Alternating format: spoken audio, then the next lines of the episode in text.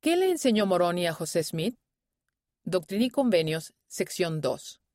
José Smith Historia, capítulo 1, versículos 27 al 65. 11 a 17 de enero.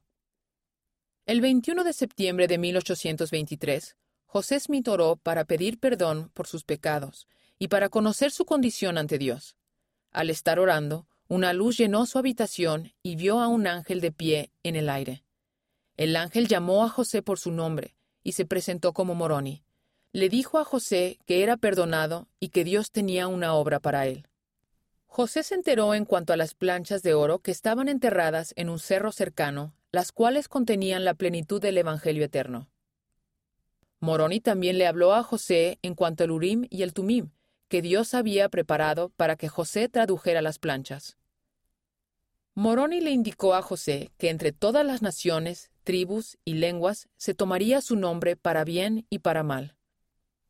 Moroni le contó a José varias profecías que estaban por cumplirse sobre el establecimiento de esta última dispensación y las bendiciones que ésta traería al mundo.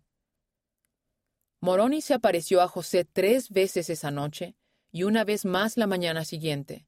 Le dio el mismo mensaje, pero cada vez agregó información e instrucción adicionales para José. Análisis. ¿Qué aprendemos de las enseñanzas de Moroni a José?